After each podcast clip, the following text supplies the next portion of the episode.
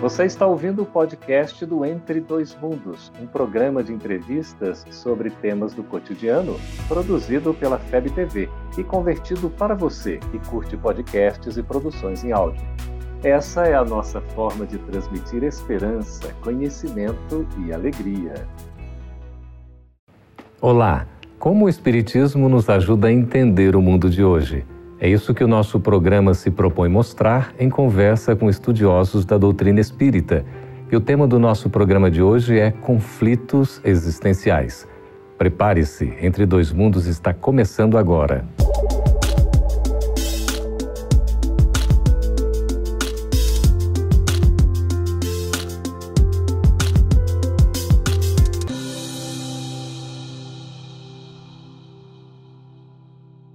Organização Mundial de Saúde aponta que nós somos hoje milhões de pacientes diagnosticados com depressão. Isso é apenas um dado diante de um problema complexo, um conflito emocional que passa inclusive pela ansiedade e pela crise do pânico. É muito importante a gente conversar sobre esse assunto. Para isso, estamos recebendo aqui nos estúdios da FEB TV em Brasília o psicoterapeuta Flávio Fonseca. Seja bem-vindo, Flávio. Obrigado, Geraldo. E também a psicóloga Beatriz Lozzi. Seja bem-vinda, Beatriz. Obrigada, eu que agradeço. Pois é, conversar sobre conflitos existenciais. Beatriz, como é que a gente pode entender o conceito de conflito existencial? É muito importante a gente lembrar que, enquanto espíritos, nós temos uma estrada evolutiva que é ascensional. E para a gente ascender a essa perfeição, a plenitude, a felicidade, a gente precisa de desafios. E os desafios não são castigos, são aprendizados. Quando a gente não sabe lidar com os desafios da existência, eles se tornam conflitos. E nós podemos dizer, Flávio, que esse conflito se evidencia na atualidade? É, eu acho que podemos ampliar esse conceito para dizer que todos nós temos conflitos que podem se agravar e se tornar uma neurose ou patologias mais graves, mas a princípio todos nós precisamos aprender a resolver os nossos conflitos existenciais. Beatriz, e a questão do vazio existencial? A gente pode afirmar que o ser humano perdeu o endereço de si próprio? Sim, infelizmente. Isso acontece quando a gente se distancia e se esquece de olhar, de observar, de entrar em contato conosco mesmo. É como se a gente tivesse uma perda de identidade e a gente passa a responder às necessidades do mundo, do outro, e a gente se distancia da gente. E quando a gente não se conhece, não tem como a gente saber as nossas qualidades, o que a gente ainda precisa de aprender. E quando eu foco no outro, falta o espaço para que eu possa me compreender, focar em mim mesmo. Então, o autoconhecimento necessariamente é um passo para lidar com esses conflitos? É o primeiro e mais importante de todos os passos, porque o nosso ser é muito maior do que apenas o que o nosso ego, a nossa consciência consegue abarcar, né? Uh, o ego é apenas um gerente da nossa consciência para que nós possamos lidar com as questões do dia a dia, para que possamos raciocinar, analisar, mas o nosso ser psíquico é muito mais amplo do que isso. Jung coloca o self como o centro e a totalidade desse ser maior, né, que nós somos, e a proporção é imensa. Aquela proporção famosa do, do, da ponta do iceberg uhum. é, é, foi ampliada pelo Jung, dizendo que, nós, que, a consciência é um barquinho em cima de um oceano, é muito maior a proporção. Hum. E chegamos a dizer em alguns, em alguns momentos que o inconsciente é infinito, é onde está toda a, bagagem espiritual que nós traze, trazemos. Né? E cada vez que o nosso self não está sintonizado, alinhado com o ego, há o conflito. Uhum. O ego não é uma coisa ruim, só precisa saber se colocar no seu lugar de gerente da consciência e procurar olhar para dentro, o caminho do autoconhecimento, para achar o caminho que o self, que é o nosso verdadeiro ser, deseja. A gente poderia dizer, Beatriz, que essas manifestações egóicas acabam nos dominando? Às vezes sim, né?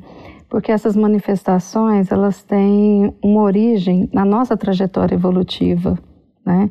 Todos nós temos guardados dentro de nós as, no as nossas experiências de todas as encarnações. E a gente traz também os nossos conflitos psicológicos, né, emocionais de outras vidas. Uhum. Então, às vezes a gente reencarna e reencarna com culpa, já Sim. inerente com medo, né? Porque a gente tem essas lembranças, né?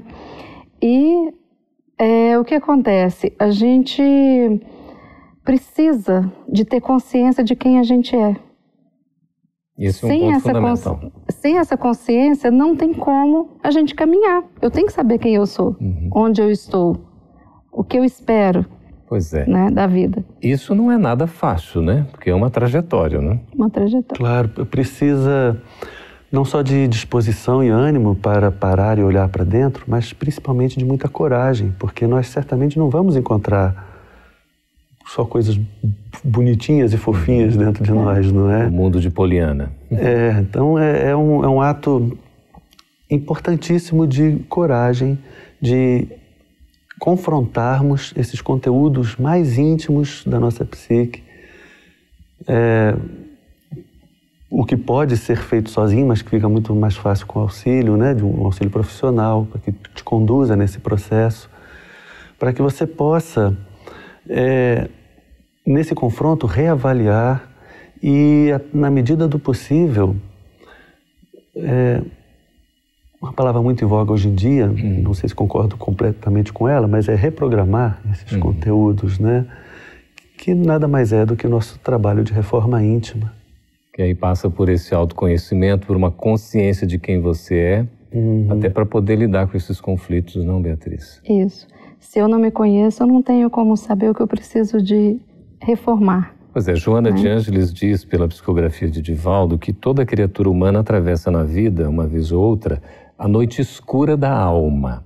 E aí vem a pergunta: será que atualmente as pessoas não estão preparadas emocionalmente para enfrentar esta noite, estas sombras da noite, esses conflitos?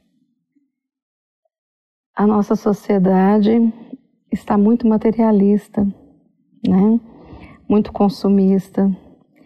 E isso ajuda nesse despreparo uhum. nosso. Então a gente precisa de reformular vários conceitos, as nossas vivências. Essa noite escura da alma, ela é necessária para que depois venha o amanhecer. Nós também não temos buscado Deus, Flávio?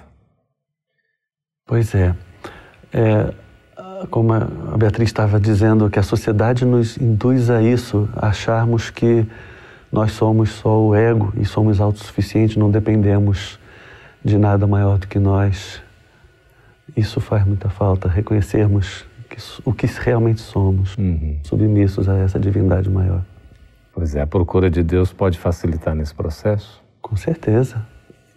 Ela, é, sem, sem isso, não chegamos a lugar nenhum, achando que somos autossuficientes, não precisamos de Deus, é uma forma de paralisar, né? Que incompleto, né? É. Eu, não sei, eu não sei se é a procura de Deus. Vamos deixar acho... essa resposta para depois do intervalo. Beatriz, muito obrigado pela participação. Flávio também. A gente vai para um breve intervalo e volta daqui a pouquinho para continuar conversando sobre conflitos existenciais.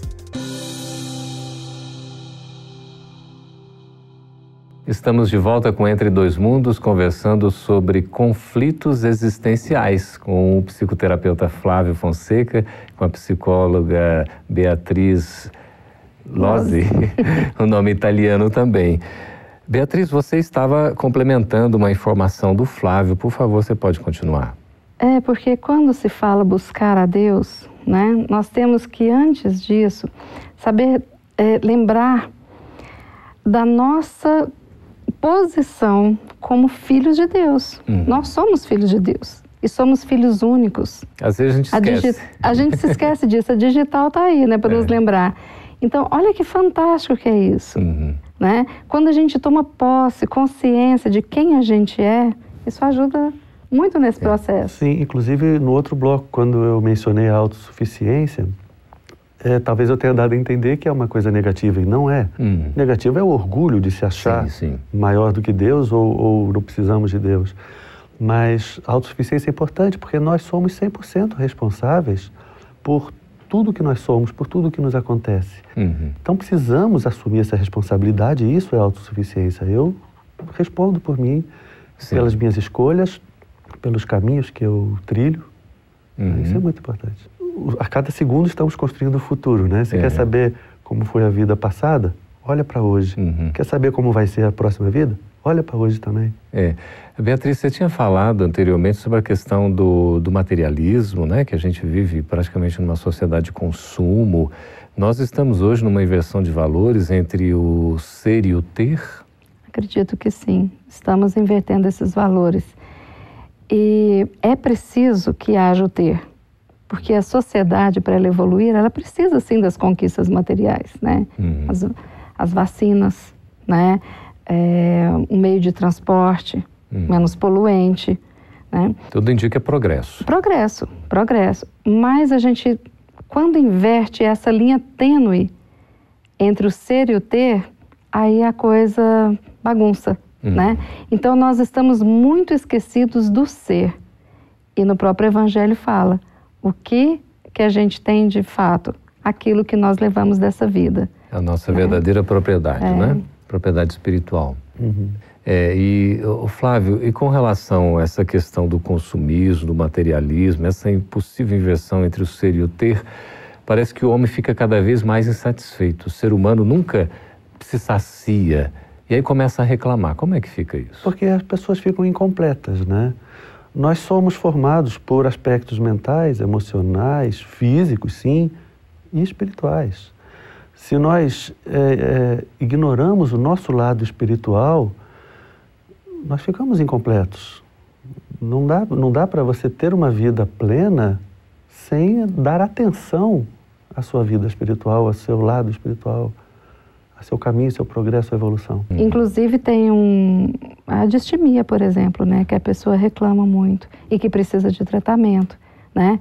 Então não é fácil a gente conviver com quem reclama muito, né? Uhum. Agora olhando para um lado, para um outro lado também, é quando eu estou reclamando da situação ou de alguém, eu preciso de me dar conta que eu estou falando de mim. Eu estou me expressando uhum. nessa reclamação.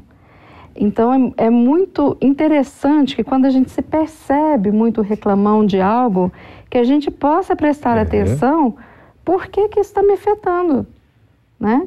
As pessoas precisam de sempre voltar à consciência deste processo. Uhum. Inclusive, isso é um instrumento útil para alcançarmos o autoconhecimento. O autoconhecimento. Nós projetamos o tempo todo. Então, sempre que alguma coisa te incomoda, especialmente em alguém, acende a luz amarela, atenção, olhe para si mesmo. Se, por que, que aquilo está te incomodando? Se não é porque exatamente é aquilo que você tem dentro de você. Uhum.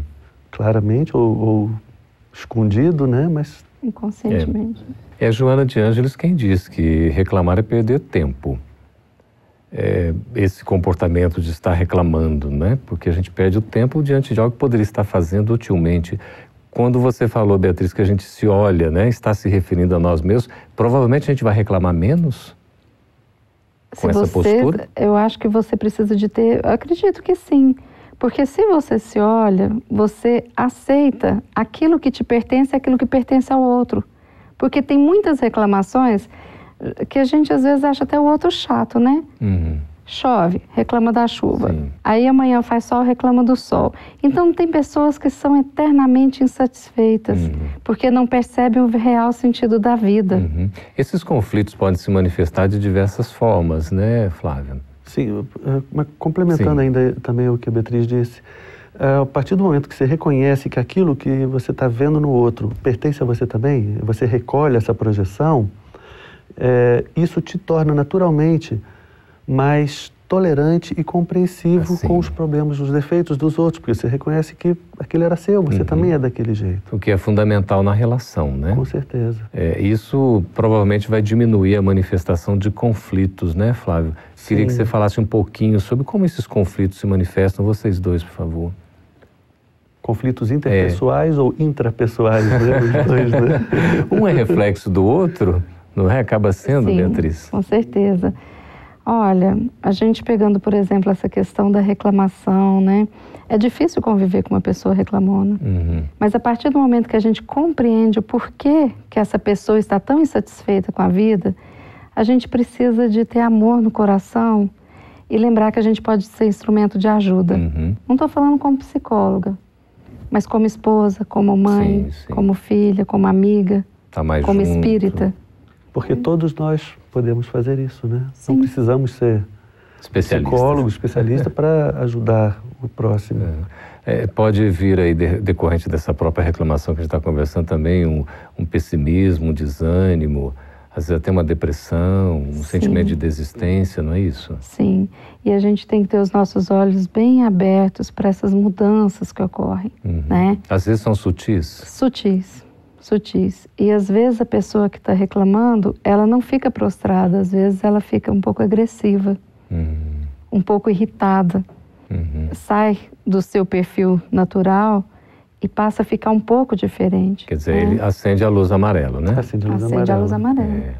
Um exemplo disso, por exemplo, a aposentadoria. Muitas uhum. pessoas não sabem lidar com a aposentadoria, que é o sonho de todos, uhum. aposentar, e quando ela chega, fica é, entra no vazio existencial uhum. que você falou. Porque não se programou para aquilo. Não se programou para aquilo. É. E quando Joana de Ângeles fala essa questão que você falou que é perder tempo, né? Sim, porque se perde tempo e se perde energia reclamando. Uhum. O que pode ser usado de forma positiva, né? Está é, sendo usado de forma negativa. É a visão otimista, né, Flávio, que a gente precisa ter. É, e, e você mencionar a aposentadoria me faz lembrar também que todos esses conteúdos que todos nós reprimimos no inconsciente a vida toda para poder priorizar outros conteúdos na, na consciência, é, normalmente no meio da vida em diante, isso tende a, a, dar uma leve inversão, às vezes não tão leve assim, uhum. e a pessoa começar a querer valorizar aquelas coisas que tinham sido reprimidas. Isso uhum. às vezes causa conflitos e é muito comum Precisa trabalhar na época isso, da né? aposentadoria. Pois é, nós vamos para um breve intervalo, viu, Beatriz Flávio, e voltaremos já no terceiro bloco para responder as suas perguntas. Escreva para nós no endereço que está aí no seu vídeo. Até daqui a pouquinho. Estamos de volta com Entre Dois Mundos agora para responder as suas perguntas. Nós temos aqui Beatriz o Gustavo Henrique de São Paulo. Pergunta o seguinte: por que na atualidade os conflitos emocionais estão mais frequentes? Porque esses conflitos é, eles são um espelho da sociedade que a gente vive e de tudo isso que a gente falou aqui, abarcando o nosso vazio existencial, né? a falta de preparo de lidar com os desafios, eles se tornarem conflitos, e também essa questão do ter e do ser. Né? Então, nós não estamos muito preparados, e isso, a sociedade doente, né, expressa o aumento desse número.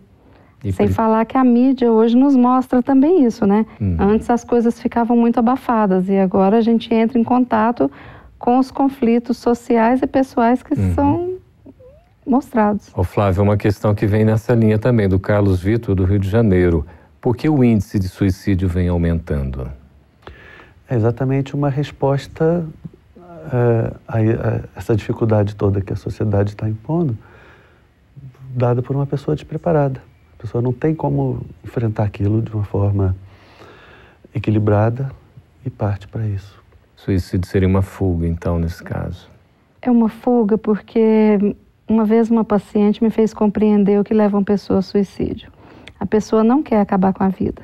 Uhum. A pessoa quer acabar com o sofrimento. Uhum. Isso é uma diferença tremenda. Pois é. A pessoa, se pudesse, viveria, mas não dá conta de viver. E quando. Pois é. Difícil, né? E quando a gente compreende que a vida continua? Exato, é a, esse é, é a grande contribuição do Espiritismo, né? É, a pessoa compreender a realidade da vida, e que uhum. a, o que está passando aqui é transitório. Uhum. E que o sofrimento vai continuar, né? É, se ela Porque não lidar. Gente, né? se não aprender a lidar, né? Então nós precisamos de aprender a resolver uhum. esses conflitos e aprender é, tratar, né? dos nossos, dos nossos problemas, é, de saúde física, mental, uhum. aqui ainda, né? E o Espiritismo, como o Flávio estava dizendo, nos ajuda nesse sentido. Muito. Uhum. Inclusive, o próprio Centro Espírita é um local iluminado para receber pessoas que estão nesse sofrimento, né? Uhum. Para auxiliar. É, o acolhimento fraterno é muito importante. É, vem aqui exatamente a pergunta, Lucas Alves de Brasília, como é que os centros espíritas podem ajudar aqueles que pensam no suicídio? Ah, Já respondi. É, eu acho que principalmente pela recepção, pelo acolhimento uhum. fraterno. Você perceber que cada um que está sofrendo, que procura a nossa casa espírita, ele precisa de ser amado, ele precisa de ser acolhido, uhum. exatamente do jeito que ele está, quem ele é a, essa aceitação do outro muda. Uhum. Ele não se sente tão, tão pequeno, né? Uhum. Então, isso é fundamental. Volto novamente a falar da importância do amor ao próximo. Uhum. O Flávio, a gente tem nesse contexto aí tanto os medicamentos, não é, da, da própria medicina terrestre, como esse apoio todo de uma, de uma, digamos assim, uma terapêutica espiritual, não é? Claro, é, não, não podemos negar todos os distúrbios físicos provêm da nossa psique, dos nossos pensamentos e sentimentos desequilibrados. Porém, uma vez que isso tenha atingido já o corpo físico, precisa, claro, de tratamento físico. Uhum. Então, o medicamento, a orientação médica, tudo isso é, é fundamental.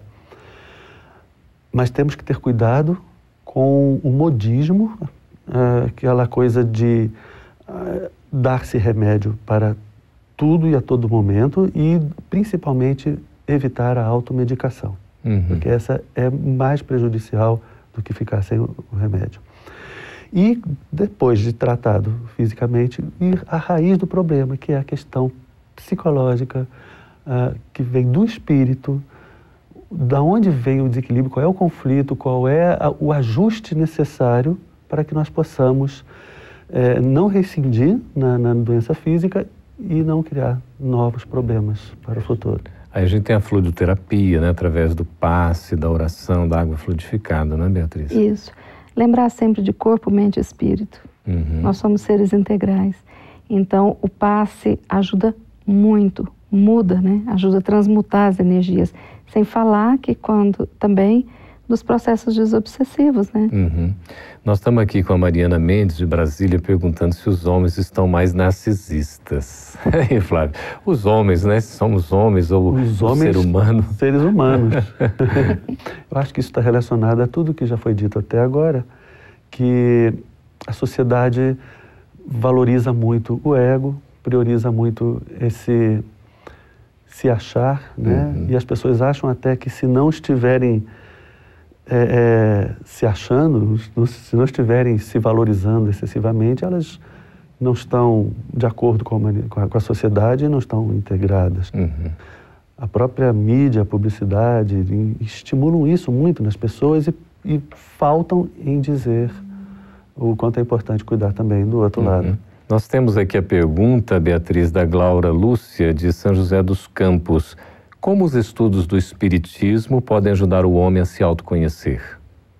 O Espiritismo, ele pede que a gente se autoconheça para que a gente possa efetuar a reforma íntima. Sem a reforma íntima não tem como a gente evoluir. E eu queria citar, é muito importante a série psicológica da Joana de Ângeles, que trata desse tema com primazia. Uhum. Para a gente se conhecer. Para gente, para auxiliar é. nesse processo, né? Inclusive todo o tratamento, né, do, dos conflitos existenciais. Isso. Inclusive tem um livro com o nome de Conflitos Existenciais, uhum. que ela trata de 20 conflitos mais comuns do nosso dia a dia e nos sugere a terapia para cada um deles. É. Olha que coisa maravilhosa aqui. Ana Maria Teixeira, de Caiçara, do Rio do Vento, no Rio Grande do Norte, amei o programa, muito esclarecedor a Luana Sara Bezerra Feitosa, de São José do Egito, em Pernambuco.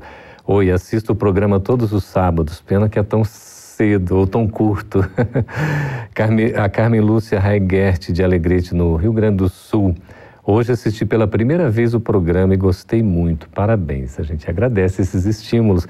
Gostaríamos aí de deixar uns minutos finais, uns segundos finais para que vocês pudessem, sobre tema tão importante como esse, Flávio, né, conflitos existenciais, a mensagem para os nossos ouvintes. A mensagem mais importante de tudo isso é a necessidade da busca do autoconhecimento para que possamos promover a nossa reforma íntima com firmeza, com segurança. E o Espiritismo nos ajuda imensamente. Beatriz. Eu queria pedir que todos aqueles que estão sofrendo, né, de alguma forma, com os seus próprios conflitos existenciais, que não desistam, que confiem, que busquem, a ajuda acontece, né? Tanto é, nos consultórios, né, quanto no centro espírita. Tudo, Tudo passa. Tudo passa, né? Tudo tem solução. Tudo tem solução. Agradecemos então a psicóloga Beatriz Loz pela participação. Muito obrigado. Eu que agradeço. E também a Flávia Fonseca, o nosso psicoterapeuta aqui sobre esse assunto tão esclarecedor. Obrigado, Flávio. Eu que agradeço também. E agradecemos também a sua participação, as perguntas. Continue participando, por favor. Envie os seus questionamentos no nosso endereço aí embaixo do vídeo. Escreva também para acessar o canal Gotas de Luz. Você pode assinar e ouvir este e outros programas, assisti-los. Sua presença é sempre muito bem-vinda. Muito obrigado e até o próximo Entre Dois Mundos. Essa é uma produção da Federação Espírita Brasileira. Para saber mais, siga arroba FebTV Brasil no YouTube, Facebook e Instagram. Ative o sininho para receber as notificações e ficar por dentro da nossa programação. Até a próxima!